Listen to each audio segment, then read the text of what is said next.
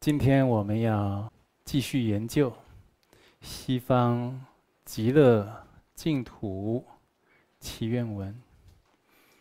哎呀，光这个标题呀，就这么样的吉祥啊！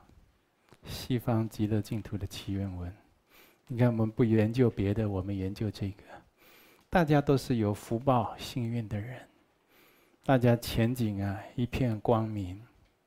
我们现在过着聚义的生活，守着相同的戒律，落实着佛陀给我们重要的言教和神圣的价值观。无论是生活方式、饮食方式，看待人我之间种种互动的方式，以及将来要投生的地方，都一样。所以我们是聚缘聚福之人呢。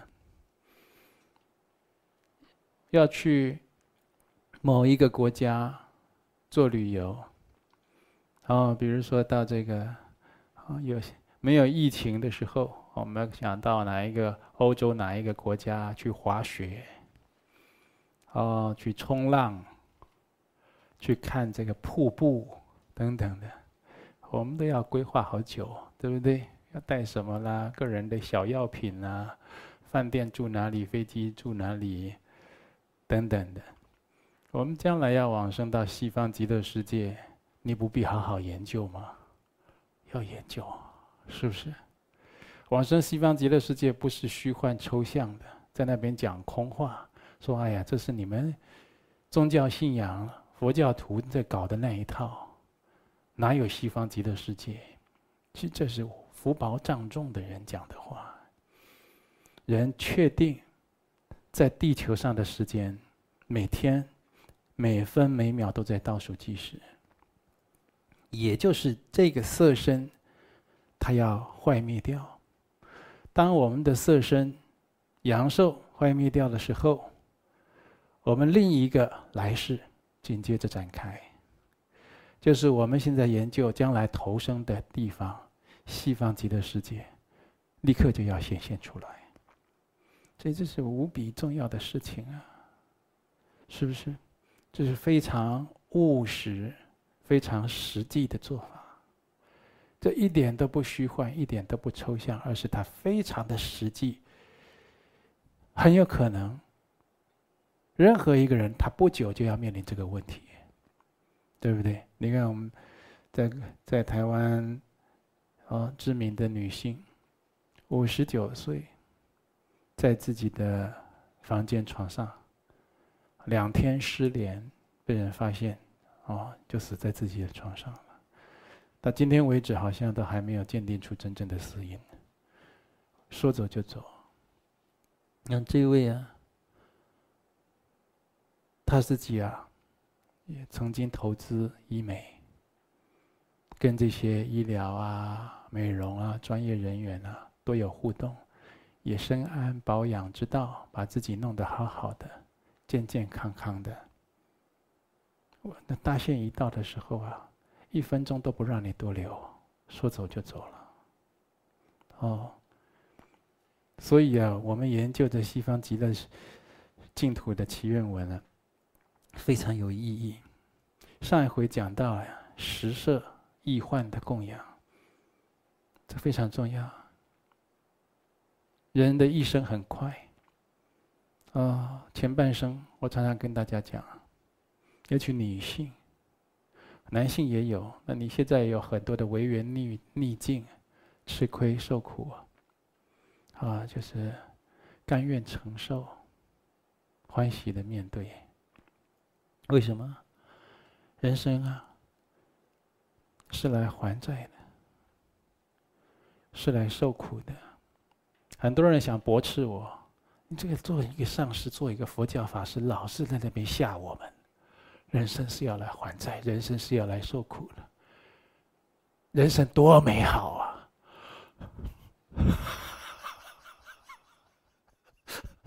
人生要及时行乐啊！要我那脑袋要想好的，不要都想负面的嘛。你想负面的，就是受苦啊。开示的好像也很好，讲不通的，为什么呢？如果我们一厢情愿的想人生是如此的美好，那些苦难就不发生，那你这一套就行得通。如果你一厢情愿用任何方法，甚至催眠自己，这人生有多么样的美好，而苦难说却不停的上演，包括自己，包括自己亲爱的人，每个人非死即伤，你还催眠得下去吗？所以啊，实在跟各位讲，修学佛法的好处太大。它可以帮助我们关照到法界的实相，就是宇宙、人、人的一生，他所有的真谛的道理。修学佛法，你可以去关照到，可以去洞悉到，你可以在自己的心里去印证到，确实是这样。人是来受罪的。受苦的，你年龄越大，你越听得懂我讲什么。人是来还债的。如果后面再加这个人，他是来修行的，他会修行，那这个前面的受苦还债就变得有意义。这就是我跟你讲，我们上回讲的十色易幻的供养。人的一生很快就过了。我们在看人的一生哦，你看很多的连续剧，哦，康熙帝国啦，哦什么，啊什么啊，好多啊，那是武侠片、古装的、现代片的人的一生啊，在演人的一生都很快，几十集、五十集、九十集，他一生就过了。那追剧的人呢，追了两个眼眶黑黑的，在那边看个一个礼拜，他人的一生 就过了。那追剧要小心，身体会搞坏，啊，脑袋小心烧掉。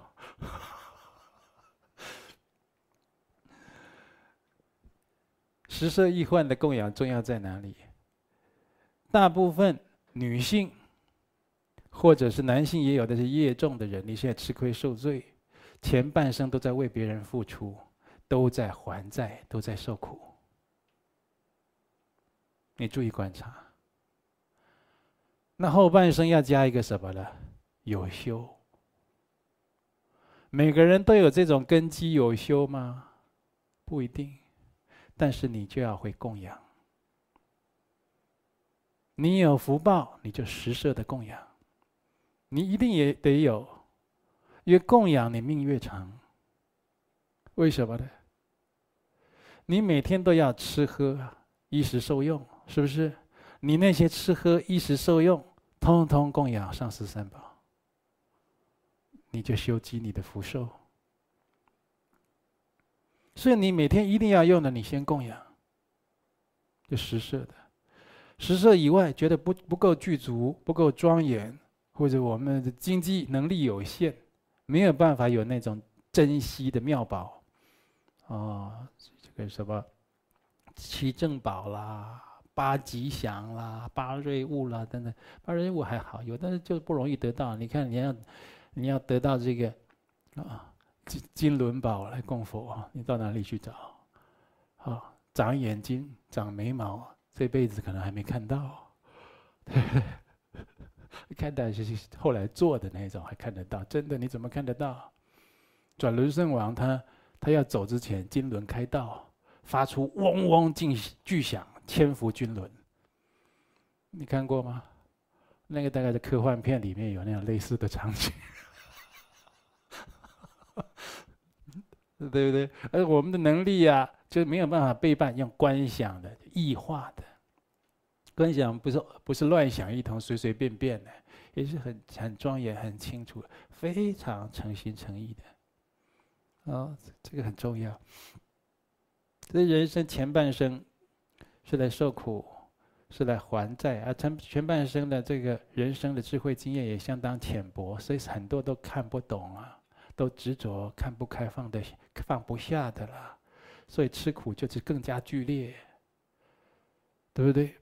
你跟这女孩子跟男孩子交往，这个父母一看这男的就是不不是什么好人，就跟女儿讲：“哎，这个不行哦，你不要跟他交往啊，女儿，这误你一生哦。”这女儿一直贴过去，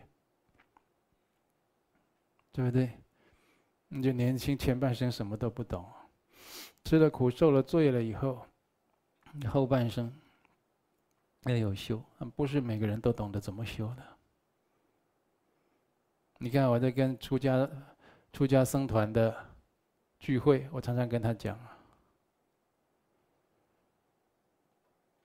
立志做一个弘法利生、正法久住的修行人，要立志做这样的人。要做一个出家法师，要立志，我要做一个这样的法师，不是过日子养老的法师。那这过日子养老，那叫混嘛，对不对？你士农工商这么多行业，你各行各业去混呢？你看那总机小姐。电话少，老板没来，主管没来，在那边擦指甲油。哦，哎，我们昨天怎样啊？拿个拿个小蛋糕，拿个豆干在那边吃，拿个摇茶在那边吸，这样就赚钱了，对不对？很好混，对不对？你要混，你各行各业去混，你混混生团干什么？混佛门干什么？僧团佛门，你一混业障很重，你还不起，你还不起。那所以。我就跟这些同同修、这些出家法师讲，要立志做一个弘扬佛法、利益众生、让正法久住、正法兴盛的人。这时候每个法师、每个学出家的脑袋开始出现一片憧憬，哈，大圆满的口诀啊，好，这个这个呃，脑中随即起神通啊。开始在这边想了，哦，那我要当一个法师。一般大概就想，大概就是要像在体育馆那种大法会吧，对不对？哦，我们那个大连法师刚才在那边大连体育馆的大法会，哦，前面呢有这个坛乐，男女啊善信啊，哦，提着香炉什么，在那帮他开道，对不对？如果藏传佛教的时候，还搞不好还换个西藏的服装，这样，拿着卡达，这样。哦，那香花迎香花旗，钟鼓齐鸣啊！我们大连就走过来了，这样。那后面就有人帮他撑着伞盖，还得还要右旋转这样子。啊，要恭迎啊，上大下莲法师登坛主法。哇，这全场。几千人合掌肃立，这样想太多。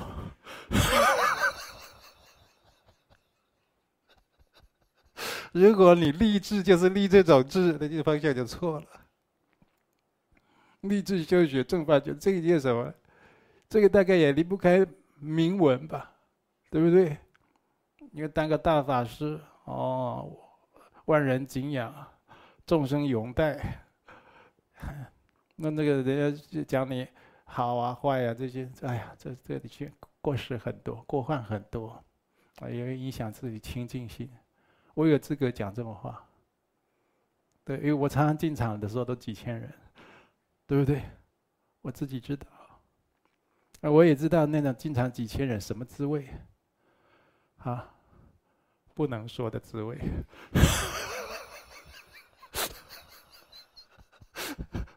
你讲过 你的经历，你就知道了。嗯，人就是实实在在的、平平安安的，就是依教奉行最幸福。人家立志做一个清净如法的修行人，就是想，我一定让正法久住。我自己在这里，哦，我上课讲过，你安立一个好像僧像，哦，或者居士的像、法师的像，如理如法的。调伏我的自信，降服自信的烦恼。这个叫正法久住。嗯，这先我起码佛法住在我这里了，对不对？然后因为我安我安立这个相，让人家都随学起敬信。哎呀，我很想跟你一样有这种功德，我被你感动，被你摄受。这个法是好，就是这样。不要整天在那边想那种画面的。我跟你讲，为什么呢？有的人是来做这个事的，有的人他不是来做这个事，大部分人不是。那有的人呢？呃，我不是说那种大法师进场啊，我成千上万的人啊，恭敬拥戴。我不是说这不好，这如果有这样的大法师，我也很恭敬，随喜赞叹，大德嘛，是不是？跟每个人真的不一样。你看这，我们啊，这常常看各国的国庆啊，对，都有那个三军将士过去，对不对？哦，然后大家就要在那边像机器人一样踢正步，向右看，啪，然后向左看，啪，然后拿着枪在那边踢正步，啪啪啪，好整齐，对不对？然后过去要像那个，哦，元首敬礼啊，对不对？那元首就会摸一下自己的心脏回礼，对吧？那也只有一个人，对不对？当然你在群众中，你也可以这样想象一下，那些阿兵哥在给你敬礼，你高兴就好了，对对，不要被人家带去精神病院就，你高兴就好了。所以这就是要务实，就是我真的要实修，正法住在我这里，能度一人是一人。能度三人是三人，自己没有度，不要度别人。自己度不了，你度别人，那就不叫度。我自己可以，我现个僧相，安立在安住在界相中很长的时间，我可以保持这样。然后这样子，一直用各种我领受的法门来调伏我自心的烦恼，你会得到受用。会得到法喜，会得到禅悦，会。你度了自己，你会越来越进步，越来越远离烦恼垢染种种过患，然后你再用这样子，就叫如法。如什么法？当然是佛法，佛陀的正法。如佛陀的正法，再去度一个人，再去度两个人，再去度三个，跟你一样在做这个事情，那就叫正法久住。很多同学不懂啊，他说：“上师啊，我现在已经呢参加弘法弘法组了，我现在是弘法人员。”哦，好，恭喜你啊！他说：“那我是不是要一直打电话叫人家来共修？”我说：“也是。”这是不是正法久住？未必。那个叫做邀约，邀约人家参加共修，这当然也是一种善巧度人的方法。好，邀约你来听我们法师、我们上师开示啊、讲经啊，好，来皈依佛门、受戒，这当然也是很好啊。嗯，那所以话也讲回来，我不要讲远了。前半生吃亏、受罪、受苦，后半生你离不开广修供养。如果你的剧情是这样写的。你前半生吃亏、受罪、受苦、受种种的磨难，你已经磨出智慧经验了，不要脚步再踩错。后半生你广修供养，如果你有，这叫修福。如果你还能修一点慧，那更好，福慧双修。如果很多人慧修不动，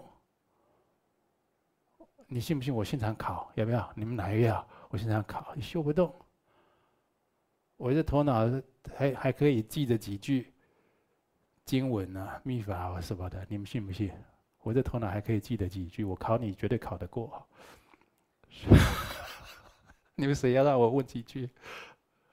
所以这个会啊，这这位不一定好修，不是每个人修得好，那跟宿世有关系。昨天在讲，我们大圆满前行，我在我在那边，昨天也做了酸民呢。哎呀，做酸民不好。跟我们这僧团的同修讲，我记得几年前我们大圆满前行五加行的闭关，外供加行的闭关，一闭大家入关三十天，在里面也修。我就问其中一个，我说：“我说某某同修，你怎么做到的？你每天在那边闭外供加行三十天啊，一直念啊，人生难得啦，啊，有为无常啦，啊，呃，这个什么？”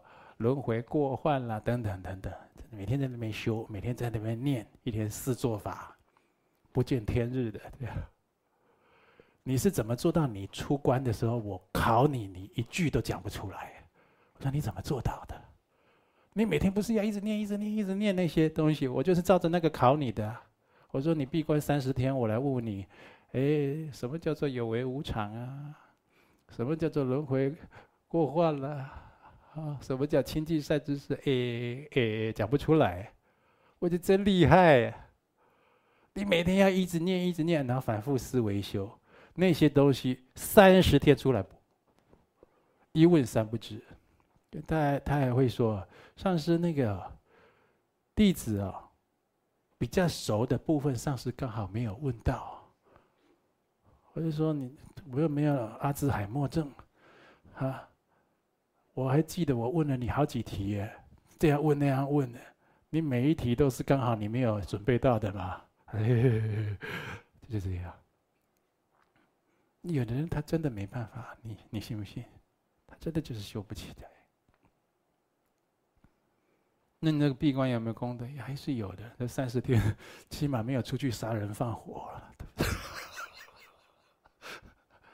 所以你如果能够修福，十色易患的供养，那后半生的剧情要变成怎样呢？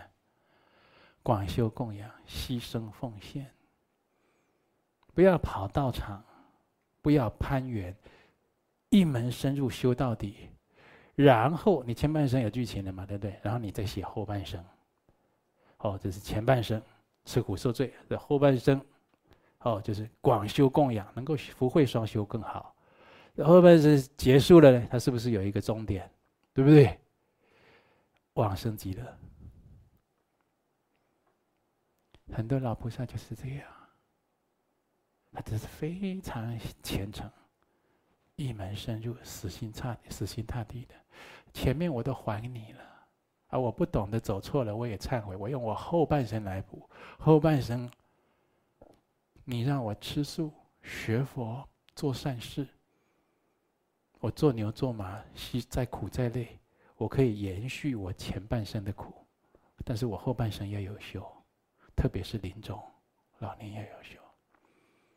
你如果后半生不让我修，嗯，做不到，我一定要修。你看现在的一些大陆一个女尼师，啊，在文革的时候好像就是强迫还俗嘛，啊，不能让她穿僧服。他还俗了以后，啊，这人还健在哦。那女尼还俗了，要穿着工作服，在这个工厂做事的时候，整天的念佛持咒。后来改革开放了以后，立刻穿回僧服，继续出家。修到怎么样呢？修到他们附近的山神呢，来顶礼供养，要来拜他为师。那些山神还跟他说：“经过我们这样，长期观察，地球不是久住之处，所以我们想找一位真正的善知识。我们观察你很久了。”刚开始变很多的钱在他的官房，他在地上到处有人民币哦，闭关有这个事情啊，对不对？那比那个什么基督教，基督教的，好赞美主就捡到钻石那个也差不多了。不过听说他好像走了，是不是？这两天他走了，你看这个侍卫就知道，就走。他对这个世间事还是蛮这个观察的。你看他，他真的有实修，连鬼神都要拜他为师，都亲近他。那鬼神有神通的，你表面一套，私底下一套，他都知道的。有的时候你正在做不如法的事，那鬼神就站在你旁边，在那边骂你，在那边吐你，吐的让你那边等一下就是感冒发烧，他给你吐那个阴气，吐那个病气，你都不晓得。啊，所以一定要广修供养，十摄的易患的，这不用什么高深的哦。我不是说这个境界领域不深，这领域也很深。供养有七，法供养为第一嘛，对不对？那对，就是说你要广修供养，你要前半生不怕就吃苦受罪还债，后半生我一定要修了，我修到底，因为我剧情一定要写成。往生极乐。一定要写成这样的剧情。啊，所以就上次讲这些很重要，这些很多人都男女老幼，你懂得的都可以修。啊，要常就常常供养。今天呢，继续接着讲啊，呃，我讲到那个僧团，那这僧团，我刚才举了僧团例子，举了一半没讲完。嗯，就是说。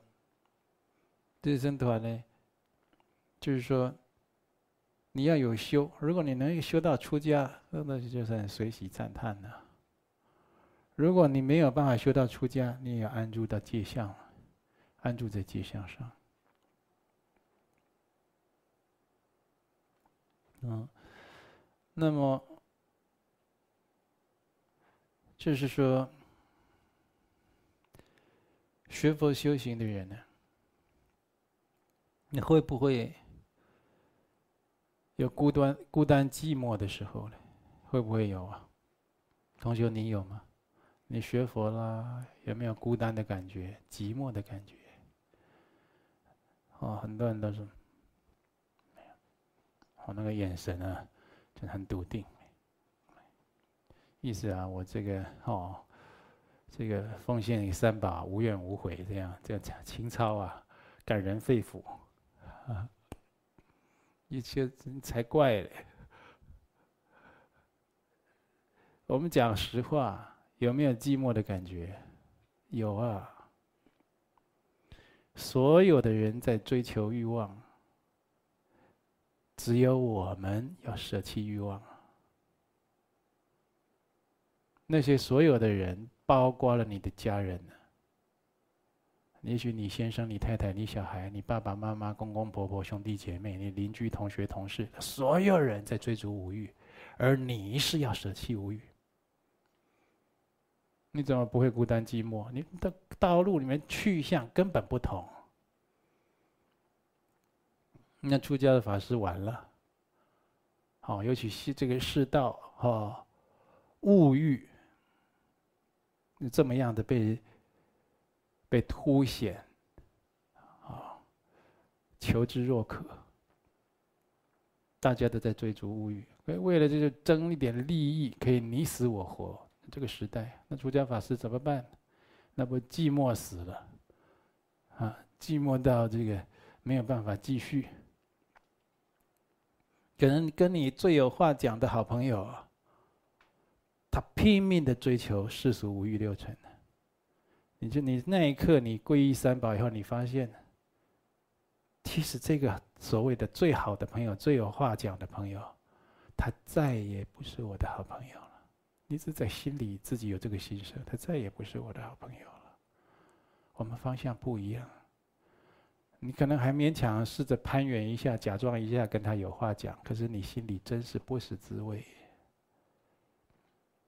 对不对？那如果是你这个家人，是说，那你的至亲的父亲、母亲啊，先生、儿子、女儿，你发现你心再也没有办法跟他交流，再也没有办法跟他交融相应，你心里不会感到寂寞？就众人皆醉我独醒，在你的生活圈里，众人皆醉，你自己醒着。你有没有这种寂寞感？有吧？你看我在以前在台北，啊，总持佛院，他还讲了这个，还讲的时候都还拿出我的秘籍，叫做什么？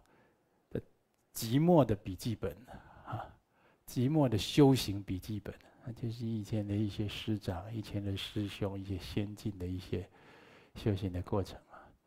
为什么叫寂寞的笔记本？它里面讲的那些修行的过程，那些动人的篇章，那些吃吃一切亏、受一切苦，啊，万般承担、牺牲奉献那些，那篇篇血泪，那是叫大圣菩萨道。那有的时候真让人感觉寂寞，你怎么办？这怎么办？没有寂寞的人啊，你小心了。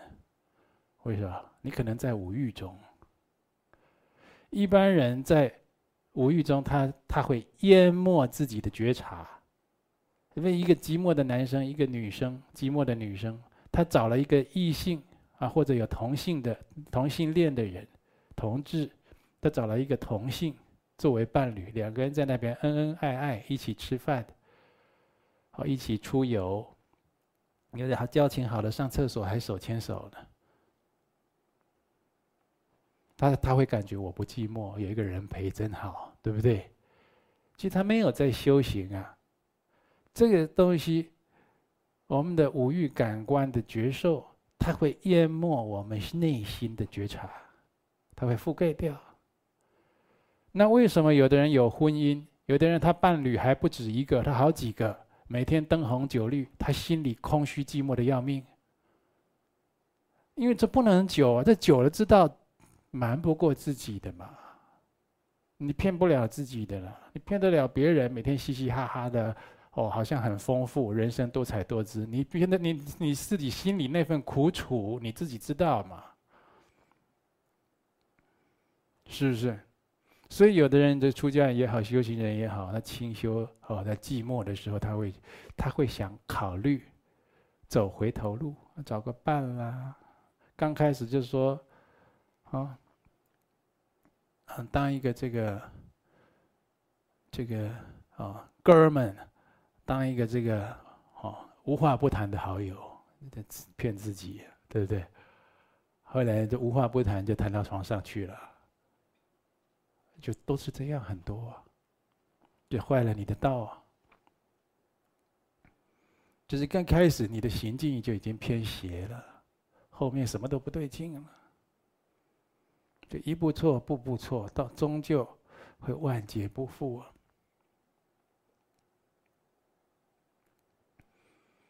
然后呢？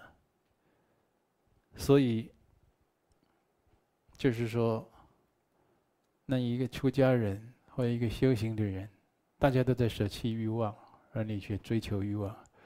所以有的人他心里很苦，他要找找一个师父去去学习。师傅怎么把找怎么找嘞？现代人怎么找师傅？你知道吗？你滑手机呀、你上网找。打字，最好的师父，他就跳出来。最好的师傅就是谁？第一个是谁？第二个是谁？第三个。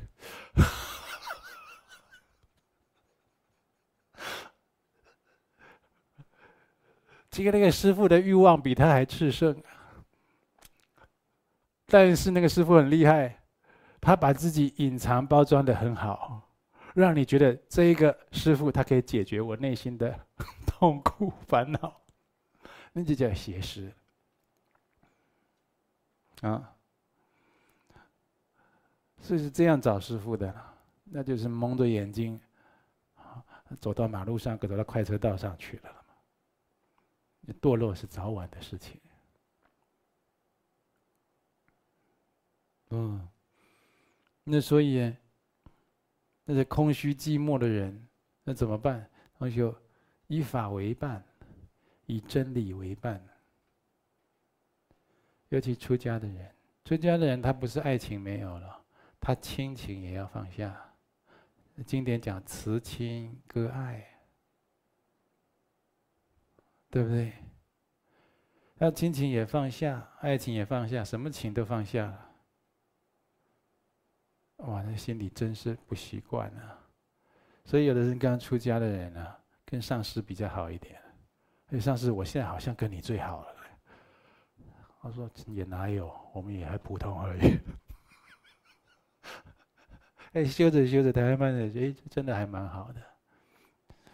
要用方向、步调，什么各方面都一样，往同样方向。差一个不同的上师忙上师的，我忙我的。我们忙，当然忙。现在现在这个学佛弘法。要忙很多事情，对不对？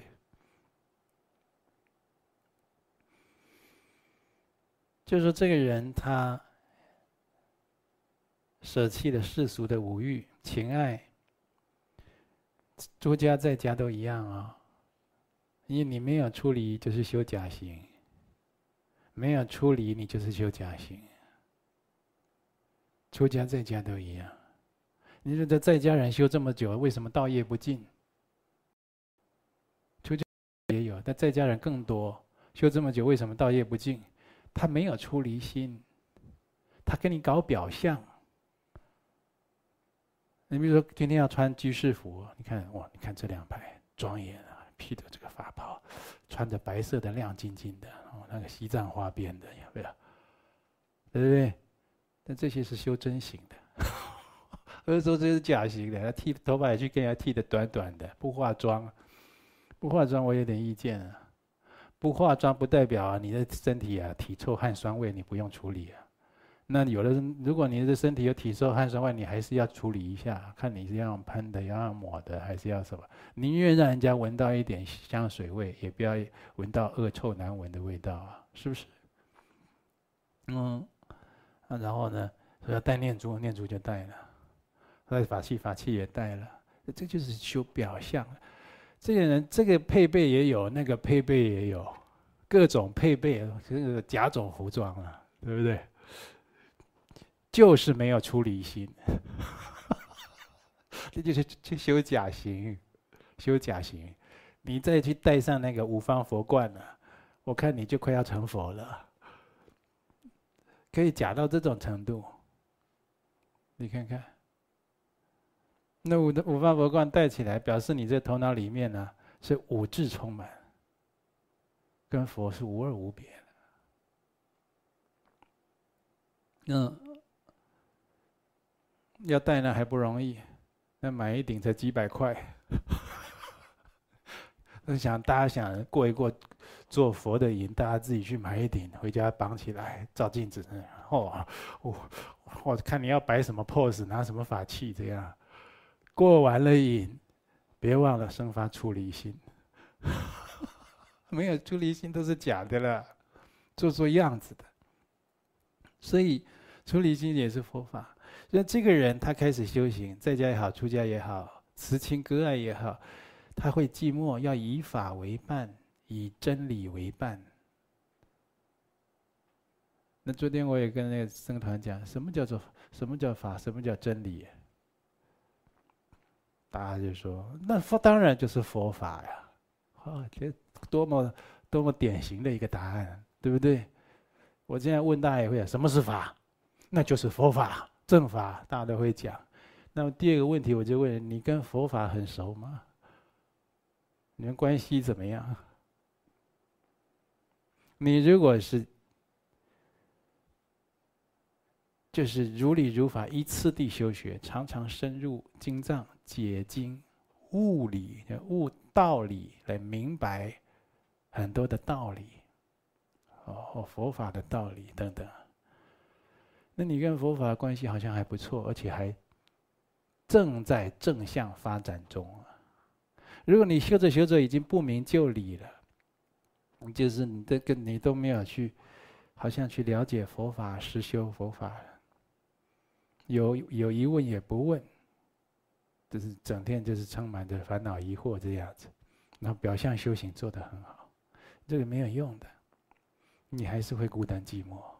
你看到人家成双入对的时候，世俗五欲生活，它总有精彩美妙的时候，对不对？有那么一段，很或者有的人有比较有世间福一点，它比较长一点哦，你很多段的也有。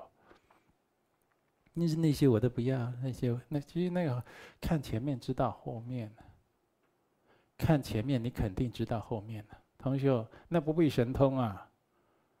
我们在座好多菩萨，你看这个年轻人这样，你大概知道他后面怎样了吗？人嘛，就是就是就是这这几种状况而已嘛，对不对？呃，所以你如果与法为伴。你哪里会寂寞？所以依法为伴的人，纵使他自己啊，在岩洞里面，在深山丛林，或者在茅棚，或者他独自闭关，他很丰富啊，他内在非常的丰富。你看那释迦牟尼佛的那个很多的电影也好，哦，话剧啊，或者佛像。画的那个唐卡图本身故事，那佛佛佛陀成道不是这样哦，他大微笑。哎，这个人怎么一个人坐在那个森林里面，把自己饿得跟排骨一样，他的胡子这么多，皮包骨一样，他怎么还能笑成这样子呢？因为他就是以法为本啊。有人会不会在晚上躲在佛陀附近看晚上是不是有女朋友来找他？他是高兴什么呢？没有，只有妖魔来找他。这个人怎么坐在坐在树下，人畜不犯，对不对？我都没有对任何人不好，那些妖魔还要来整他呢？你看看，因为他要成无上正等正觉，那些妖魔会害怕，怕自己妖魔的这个邪法不能遂行啊！这个世间快要有正法了，他就要去把它搞掉，它嘛，是不是？所以以法为伴的人，可以在这种苦行林中，只吃一麻一脉，内心还无比畅悦。依法为伴的人是这样，他前面还经历了他那个所谓的啊五个随从，对不对？弃他而去，还经经历了这些。那你如果没有依法为伴，你是整天在想，哎。不然我来找一个干哥哥、干姐姐好了，啊，把当哥们的朋友啊，好当无话不谈的朋友啊，少来一套了，邪恶行径又开始了，啊，那个台湾话叫做“骨卡个蛇出来啊”，啊，乌龟的脚又伸出来了，又想做什么事情了啊？那都没用的，啊。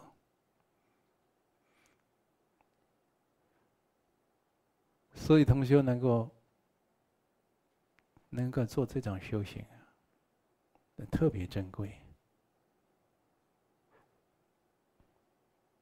前半生的智慧经验，一定要作为后半生能够遂行、能够如愿一修到底的后盾资粮。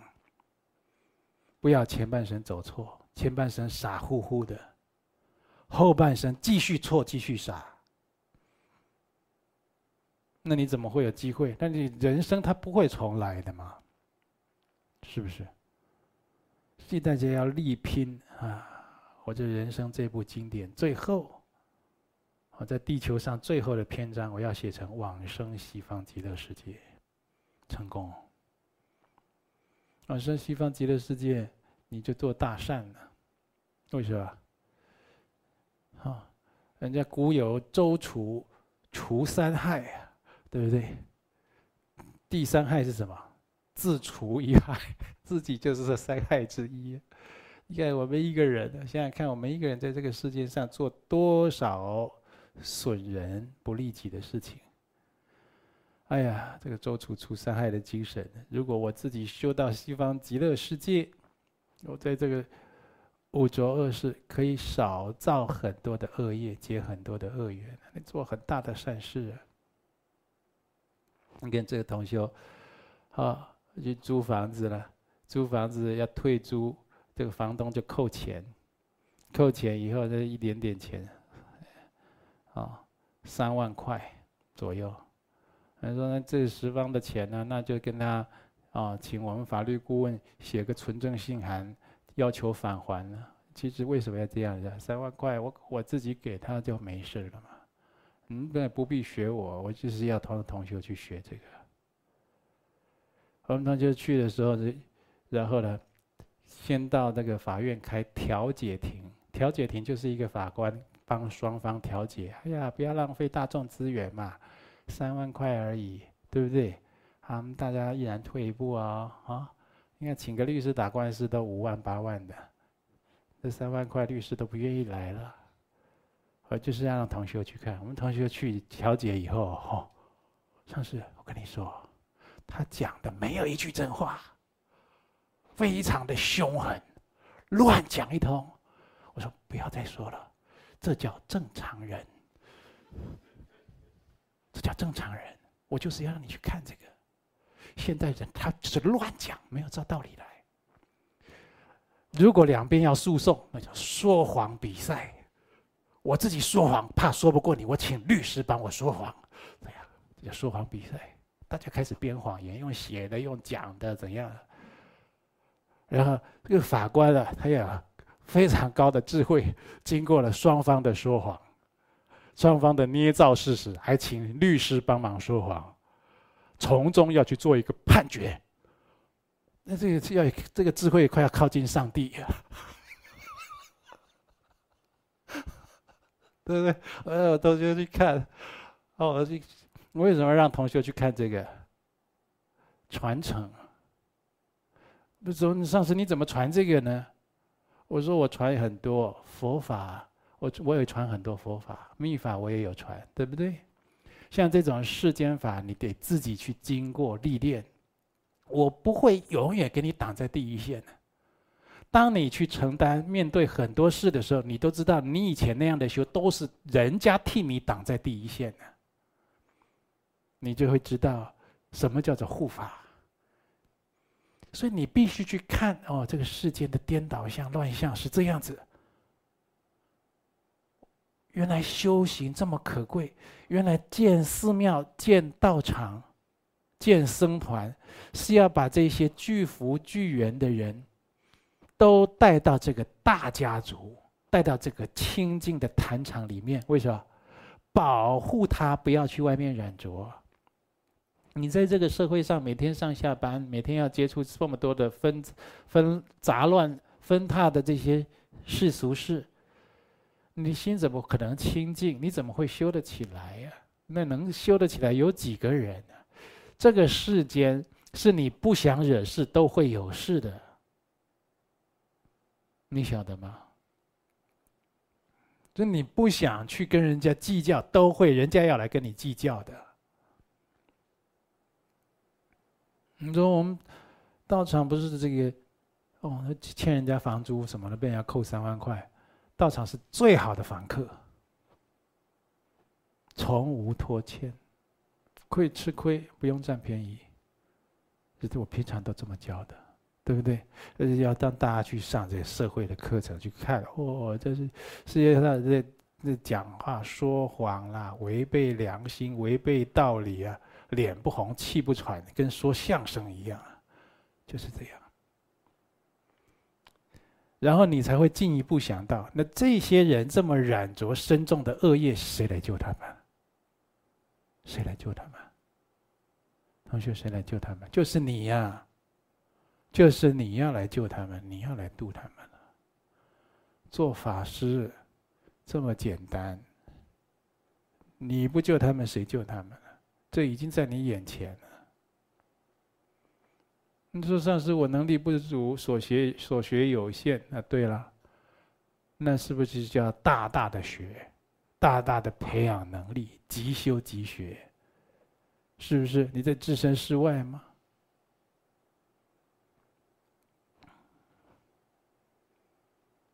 所以这个一停就和解掉了。那好，那一人让一步，和解掉了。反正你已经得到这个效益了嘛。这世界上的人不是你跟他讲一些善言善语，他就会听的。你要晓得这些，或者他假装听啊，好，是是是，阿弥陀佛，非常感谢。后面他不知道要做什么事情。这是一个五浊恶世。那这样的五浊恶世，你不求处理，求升到西方极乐世界。那你要度这些人，你真的要有三头六臂啊！三头六臂指的就是你一个脑袋啊的的智慧还不够，你要三个脑袋，八个脑袋，要很多只手，就能力很大很强，你才能搞得定，对不对？不然你怎么搞定这些？你搞定这些之前，你还要先自保呢。你还自己要有修，那你自己要生发出离心，自己要往生西方极乐世界有把握。